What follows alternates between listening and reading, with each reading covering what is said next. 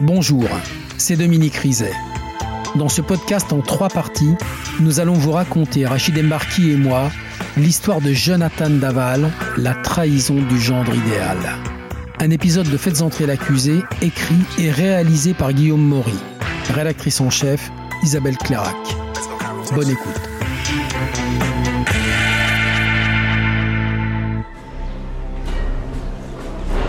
Maître Gilles-Jean Portejoie, avocat de la famille d'Alexia Fouillot. Le matin, Grégory est entendu, je suis là, à ses côtés, et, Jonathan Daval maintient ses accusations.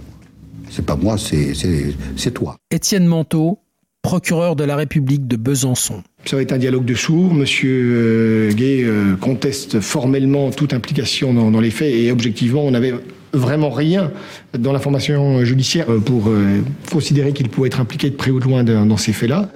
La confrontation avec la belle-sœur de Jonathan Daval, pareil, n'aboutira à rien. Monsieur euh, Daval est, très peu convaincant dès ce moment-là parce qu'il est, très peu descriptif, explicite. Et donc, cette confrontation du, du matin n'apporte rien.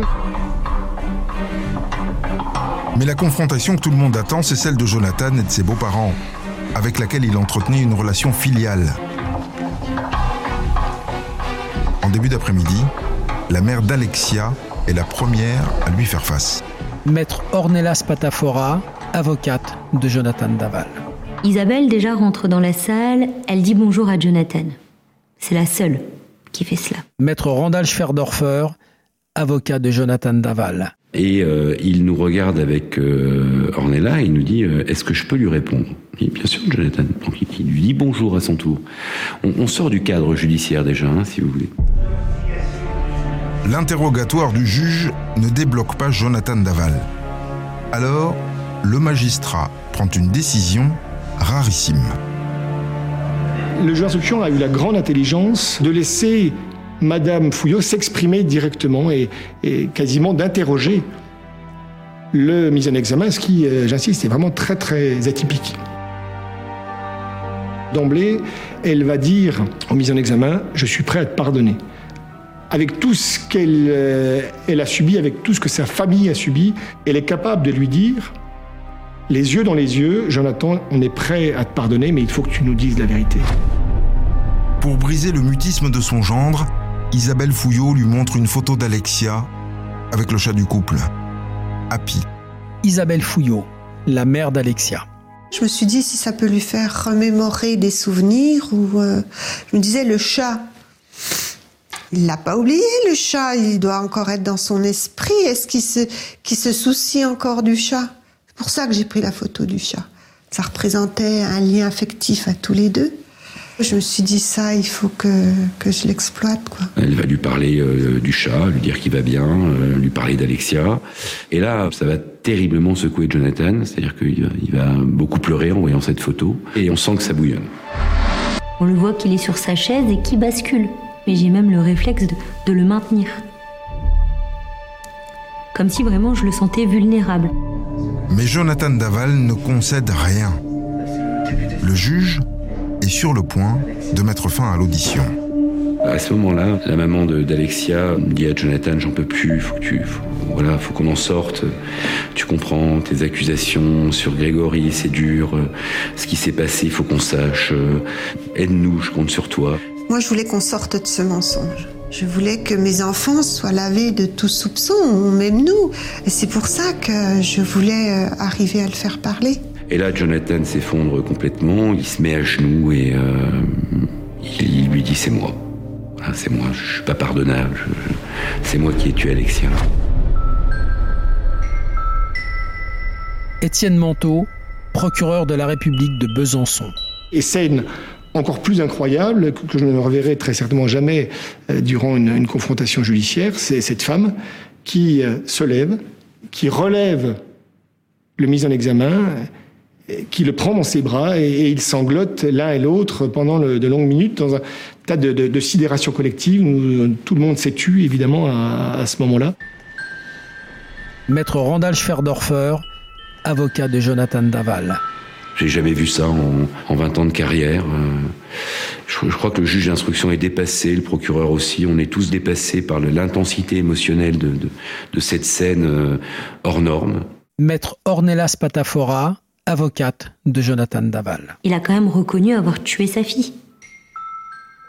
Et cette femme trouve la force de le prendre dans les bras et de le remercier. On n'imagine pas vivre ce genre de choses.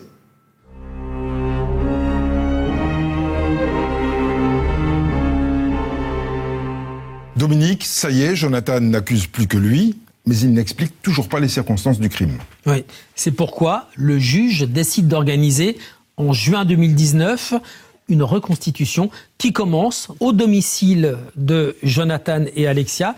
Il est ici, on l'a extrait de prison, on lui demande de refaire les gestes qu'il a posés ce soir-là. Il y a le juge, le procureur, les avocats de la défense, les avocats de la partie civile il y a même, c'est exceptionnel, les parties civiles. les parents d'Alexia, c'est rare. C'est rare, mais le juge a accepté.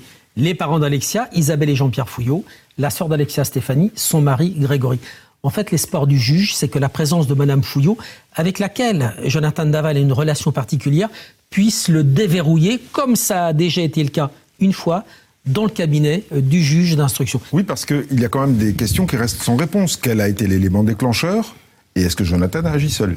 Oui, ça c'est la grande question. Est-ce que Jonathan Daval peut avoir seul sorti le corps de sa femme du coffre de sa voiture et l'avoir transporté, traîné à 20 mètres à l'intérieur du bois, là où on l'a retrouvé C'est la question. Et il y a aussi la question de la crémation du corps. Oui, lui dit qu'il n'a rien à voir là-dedans.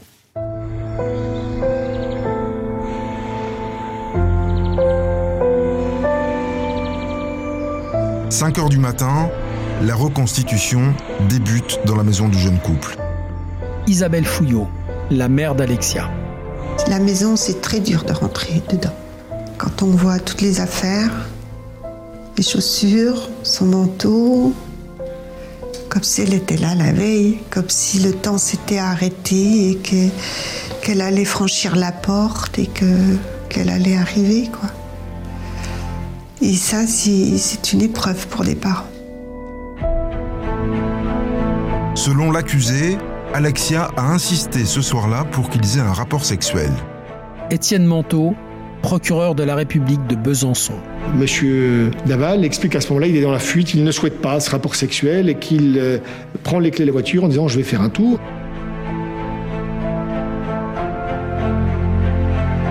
Et sa femme l'interpelle en lui disant Que se passe-t-il? Enfin, C'est un projet commun, ce projet d'enfant. Je prends un traitement médical qui est lourd, qui est difficile. Pourquoi tu fuis? Enfin, Il faut qu'on parle. Maître Ornelas Patafora, avocate de Jonathan Daval. Et donc il y aura des mots qui pourront être dits à Jonathan T'es pas un homme, euh, euh, j'en ai marre. Euh, voilà. Qu'en gros, bah, il assure pas quoi en tant que mari. Jonathan a décidé de partir, mais Alexia le rattrape pour l'empêcher de fuir, comme d'habitude. Et euh, Alexia va essayer de lui reprendre les clés pour ne pas qu'il s'en aille. Et euh, à ce moment-là, elle va le mordre au niveau du bras.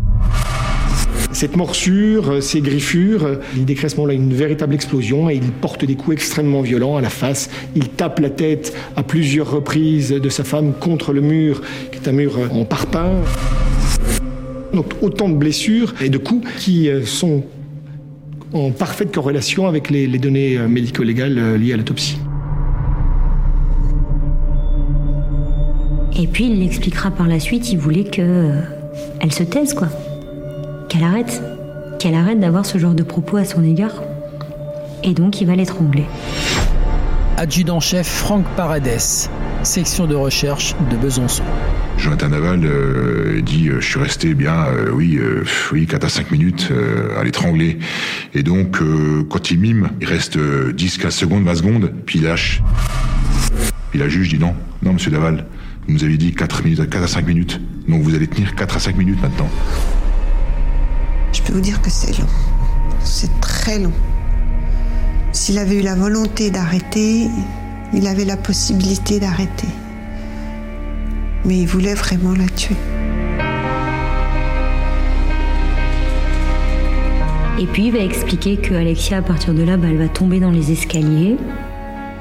Et puis, euh, qui s'aperçoit qu'en fait, euh, ben, au-delà d'être inconsciente, euh, elle est morte. Un mannequin, lesté d'une cinquantaine de kilos, a été apporté pour les besoins de la reconstitution. Grégory Gay, le beau-frère d'Alexia. Quand il fait tomber le mannequin par terre et qu'il nous explique qu'il lui a mis euh, deux tartes euh, dans la tronche pour euh, la réveiller, et c'est ce qu'il nous dit. hein. Et puis que spontanément, tout de suite, il rentre dans l'action de je prends le corps et je vais le mettre dans le coffre de la bagnole.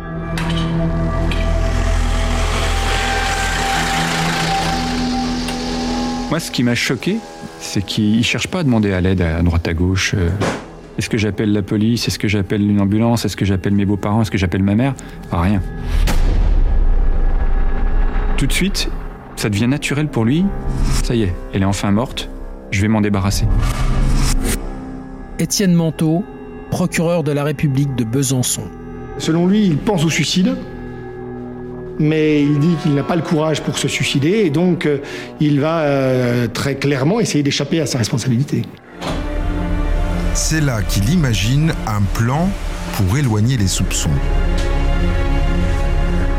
Ce scénario de la joggeuse, il expliquera qu'Alexia avait déjà la tenue avec laquelle elle est retrouvée et que simplement lui aura l'idée de lui mettre les baskets. La suite de la reconstitution se déroule dans le bois des Moulins, où le corps brûlé d'Alexia a été découvert. Maître Gilles-Jean Portejoie, avocat de la famille d'Alexia Fouillot.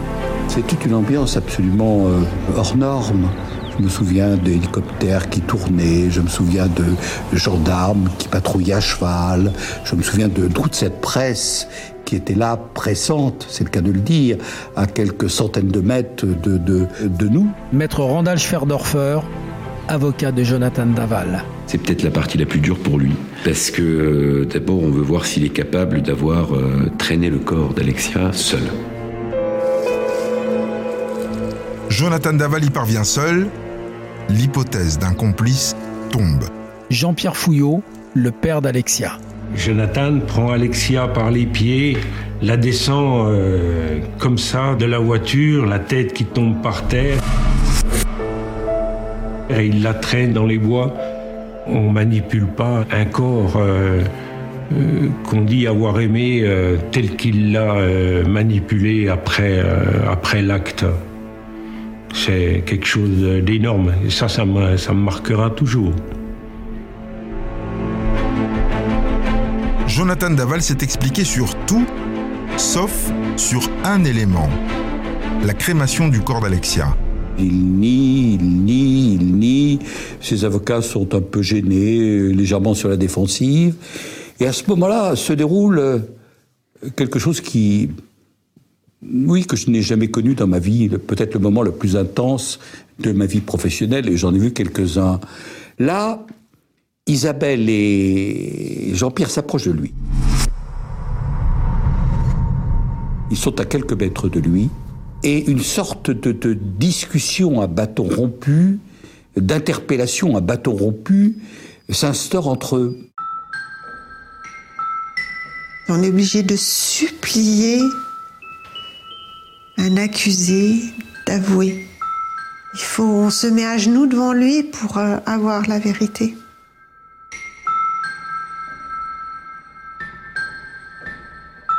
On lui a dit, euh, par rapport à tout ce qu'on a fait ensemble, par rapport à, à tout l'amour qu'on lui avait donné, on l'a supplié d'avouer, d'avouer la crémation. C'est ce qu'on cherchait à ce moment-là. C'était uniquement ça. On était dans les bois, c'était uniquement pour ça. Vraiment, c'était un échange. Lui répondait non, c'est pas moi. euh, Je, ne peux pas avouer ce que je, n'ai pas fait. Isabelle euh, montait d'un- cran. Jean-Pierre s'en mêlait. Je me souviens que Grégory est intervenu dans la conversation aussi. Tout le monde laisse faire. Et hum, Jonathan, euh, au bout d'un moment, j'ai bien cru qu'il allait craquer, mais euh, non, ça s'est arrêté là. La juge d'instruction met un terme à cet échange. Mais avant de clore la reconstitution, elle permet exceptionnellement à Jonathan Daval de s'entretenir avec ses avocats. Très spontanément, Jonathan nous dit voilà, je, je crois que je suis bloqué. Je crois que je peux pas. C'est moi, mais je peux pas. Je peux pas le dire. Ça, c'est déjà beaucoup, ça. Et euh, je suis dans le déni. Parce que c'est pas possible, parce que je peux pas l'accepter, je peux pas accepter de l'avoir fait, parce que c'est parce que c'est tellement pas moi, et pourtant c'est moi. Dit Jonathan, prenez euh, le temps qu'il vous faut, euh, et dès que vous êtes prêt, on prendra la, la, reconstitution et vous direz ce que vous avez à dire au juge d'instruction, aux parents d'Alexia. Et à un moment, Jonathan dit c'est bon, on peut y aller. Il se lève et il explique ce qui s'est passé, cette crémation, ce qu'il a fait. Jonathan Daval a brûlé le cadavre de son épouse en l'aspergeant de mousse expansive qu'il a enflammée. Cette bombe à aérosol entamée que les gendarmes ont découvert dans son garage.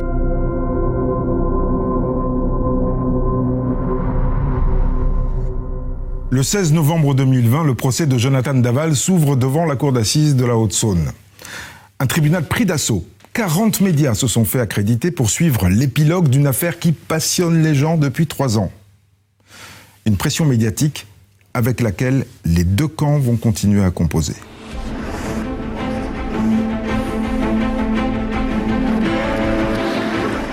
Maître Gilles-Jean Portejoie, avocat de la famille d'Alexia Fouillot. La France a les yeux rivés sur cette affaire parce que la France a été prise à témoin.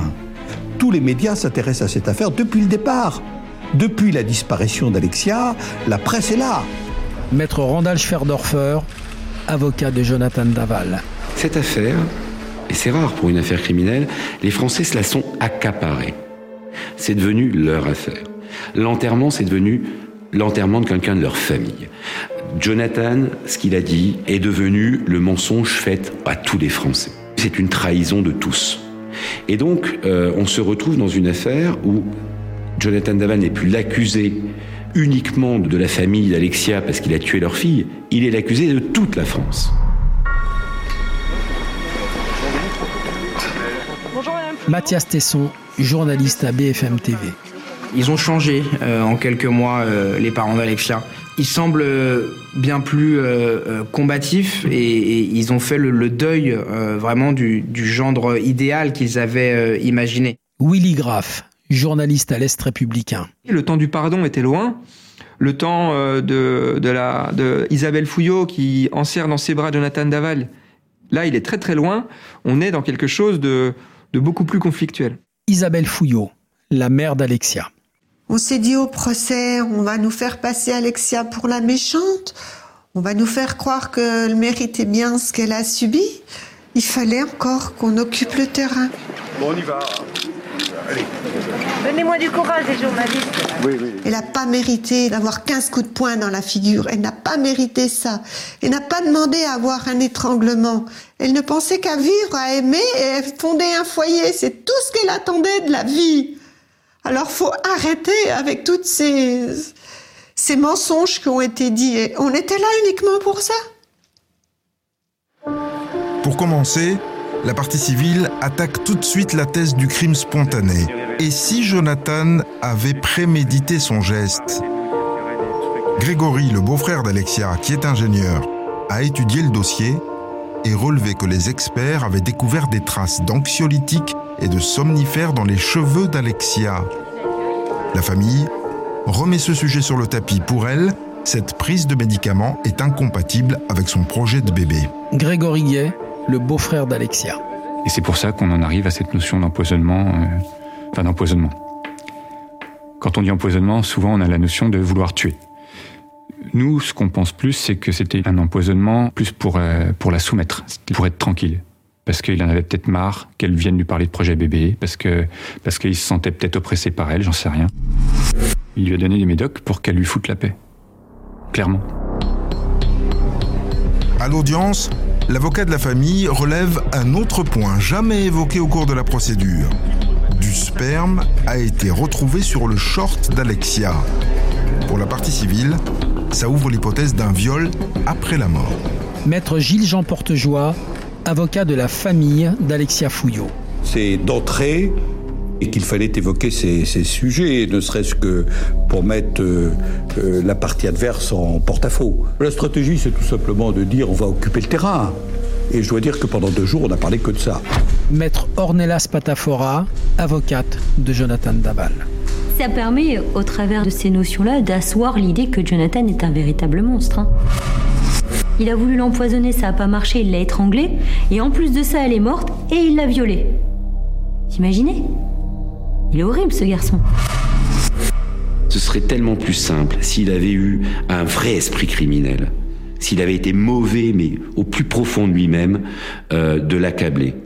Et ils vont pas y arriver. Parce que la cour d'assises va pas y aller. Le légiste passe une journée entière à la barre et le martèle. Rien ne lui permet de confirmer la réalité d'une soumission chimique ni celle d'un viol.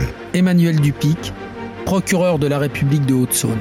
J'ai décidé effectivement de ne pas retenir ces éléments. Je crois que dans ce dossier, il n'y avait pas suffisamment d'éléments pour caractériser véritablement une intention de, de tuer avant le passage à l'acte. Le lendemain, c'est au tour d'Isabelle Fouillot de témoigner. Qu'est-ce que vous attendez aujourd'hui Qu'il craque encore une fois, mais ne mettez pas trop de pression. Un mensonge de plus, sûrement. Nous verrons bien. Mais je lui dirai ce que j'ai sur le cœur. Ce sera le plus important aujourd'hui. À la barre, la mère d'Alexia s'adresse à Jonathan Daval. Pour l'attendrir, elle lui lit une lettre que sa fille lui avait écrite pour la Saint-Valentin. Je voulais essayer de lui faire revivre encore euh, quelque chose d'Alexia, pour qu'il sorte encore une fois tout- tous ces mensonges et qu'il puisse aller jusqu'au bout et reconnaître encore des choses, parce qu'on n'a pas toute la vérité. On est loin d'avoir toute la vérité. Elle allait le chercher, elle allait le chercher encore et encore, et encore, et encore, pour essayer qu'il parle. Et là, franchement, il n'y avait plus un bruit dans la salle. C'était très, très, très intense. Il a pleuré, il a été ému plusieurs fois. Maître Gilles-Jean Portejoie, avocat de la famille d'Alexia Fouillot. Et il s'enfonce dans le box à un point tel qu'on ne voit plus son visage. Lorsqu'Isabelle se retire, sans avoir eu de réponse à ses questions, il est, il est invisible dans le box des accusés. Malgré les conclusions de l'enquête, malgré les expertises, la famille d'Alexia ne croit toujours pas à la thèse de la dispute qui dégénère. Maître Randall Schwerdorfer, avocat de Jonathan Daval. On ne savait plus quoi répondre euh, aux parties civiles. Quelle vérité vous voulez? Une autre, plus sombre, l'empoisonnement, euh, be- beaucoup plus sombre, l'assassinat. Mais vous voulez la vérité ou une vérité qui vous permettrait d'effacer Jonathan de votre mémoire, de, vous dire cet homme n'a jamais mérité notre amour. Mais cette vérité-là, c'est pas possible de leur donner ce qu'ils veulent. Parce que c'est pas la réalité de l'enquête. Et la réalité, euh, c'est tristement cette soirée qui a, qui a mal tourné, euh, cette altercation qui a dégénéré, euh, et ces violences qui, qui ont fini par, par un meurtre. Au troisième jour du procès, il est plus de 18 heures quand le président interroge un Jonathan Daval très éprouvé par les débats. Willy Graff, journaliste à l'Est républicain. Ses réponses se raccourcissent. Il en vient même à des oui, des non, des silences. On sent que ça devient très compliqué. Et c'est au moment euh, où il l'interroge sur ses rapports intimes que là arrive le coup de théâtre, où euh, Jonathan Daval se sent mal. Je le, je le vois se rasseoir, chanceler, demander une bouteille d'eau.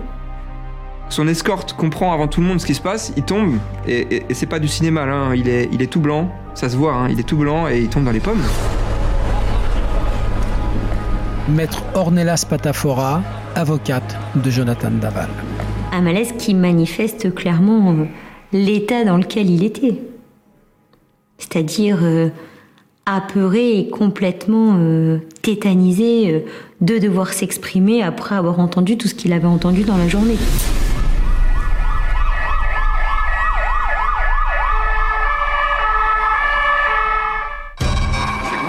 Procès reprend, c'est pour mieux se cristalliser sur le mobile. L'enquête n'a retrouvé aucune trace de violence dans le couple. Alors pourquoi Jonathan Daval, un homme normal et aimé, est-il soudainement passé à l'acte? Willy Graff, journaliste à l'Est républicain. On se dit tous, est-ce que nous, on a ça en nous? Est-ce que nous, on a un potentiel criminel en nous? Est-ce que euh, mon frère, mon père, mon ami euh, a ça en lui ou pas? Et, c'est ça qui fait que la France est, allée loin dans cette affaire et a été fascinée et a voulu avoir euh, le, dernier mot parce que on a tous cette question. Est-ce que quelqu'un de normal, d'ordinaire, peut tuer?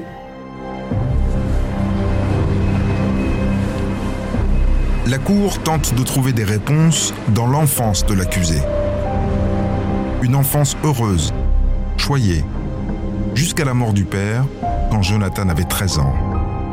Martine Henry, la mère de Jonathan Daval. Quand son papa est décédé, il n'a rien dit. Il n'a rien dit du tout. Mais puis après, par la suite, il a attrapé des, des. Quand je faisais son lit, il se baissait en dessous le lit pour voir si ses draps étaient bien mis, sans plis. Il prenait une douche, ça durait facilement une heure et demie, deux heures. Des gestes répétitifs comme ça tout le temps. L'expert psychiatre vient alors établir un lien entre cette obsession et le passage à l'acte. Maître Ornelas Patafora, avocate de Jonathan Daval. Cet expert va dire notamment que les personnes qui sont euh, toquées peuvent avoir tendance à intérioriser la violence et à la refouler. Il explique que Jonathan Daval, à un moment, a pu totalement perdre pied face à une situation et à des mots qu'il n'a pu accepter et qui pour autant par le passé, il avait pu les tolérer. C'est-à-dire que euh, t'es pas un homme, c'était peut-être une phrase qu'il avait entendue une vingtaine de fois, mais la 21e fois, c'était la 21e fois de trop. C'était le mot de trop qui fait qu'on était face à une cocotte minute qui, à un moment, avec ce mot de trop, a éclaté. La défense demande alors au père d'Alexia ce qui se serait passé si Jonathan, après son geste fatal, l'avait tout de suite appelé. Maître Randall Schwerdorfer, avocat de Jonathan Daval. Il me regarde et il me dit euh, J'ai déjà pensé. S'il avait fait ça, je serais venu. Euh, et euh, ça aurait été un meurtre ordinaire. Et il dit ce que je n'ai pas le droit de dire. Et les jurés, bien sûr, l'entendent quand même. Parce qu'effectivement, euh, si on enlève la folie médiatique, l'hystérie médiatique, euh, cette affaire ressemble à énormément d'autres affaires criminelles, beaucoup d'autres. Et, là, effectivement, il sort Jonathan de ce côté euh, exceptionnel, hors norme, monstre, pour revenir sur une chose criminelle ordinaire, habituelle. Et ça vaut pas perpétuité.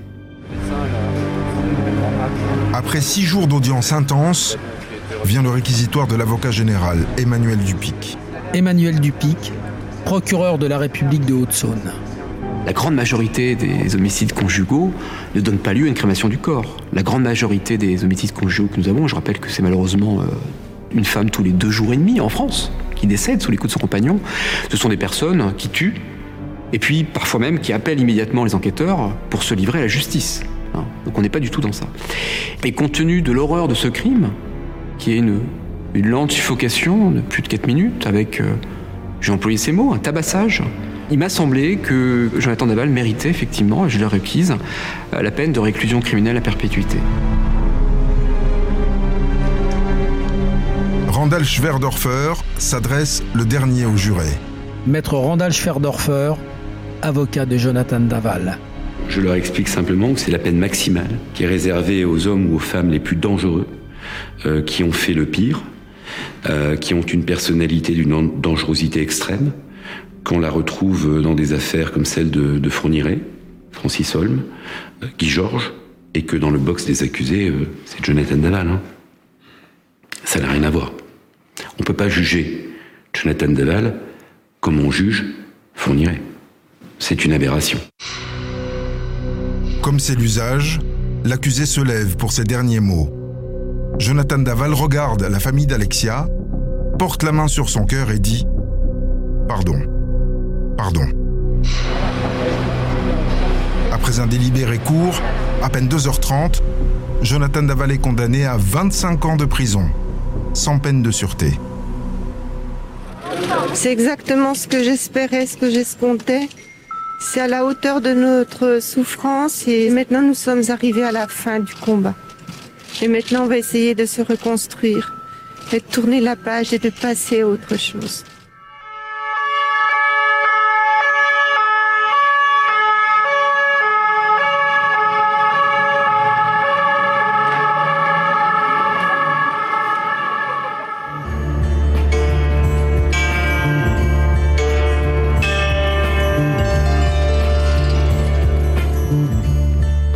Annoncé avant le procès, Jonathan Daval a accepté sa peine et n'a pas fait appel du verdict. Isabelle et Jean-Pierre Fouillot ont fait effacer de la pierre tombale le nom du meurtrier. Alexia repose désormais sous son nom de jeune fille.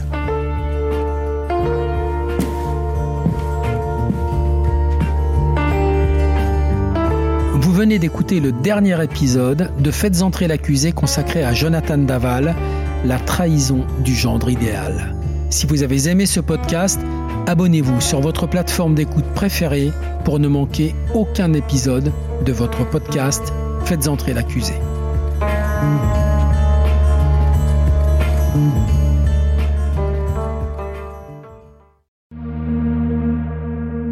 Bonjour, c'est Dominique Rizet. Une poignée de secondes, voilà tout ce qu'il faut pour qu'une vie bascule. Juste une poignée de secondes. Un sursaut, un instant où le destin bifurque dans une direction ou dans l'autre. Sur le coup, je pensais pas qu'il était mort parce que je voyais pas de sang, on voyait rien quoi en fait. Sébastien s'est jeté sur son père. L'affaire Grégory, l'affaire Daval, l'affaire Cahuzac, vous les connaissez toutes, ça fait 40 ans que je vous raconte ces destins brisés. Aujourd'hui, dans l'instant où, découvrez les confessions de ceux qui sont au cœur de ces affaires. Ils me racontent et vous racontent ce qu'ils ne pourront jamais oublier. L'instant où, un podcast BFM TV raconté par Dominique Rizet.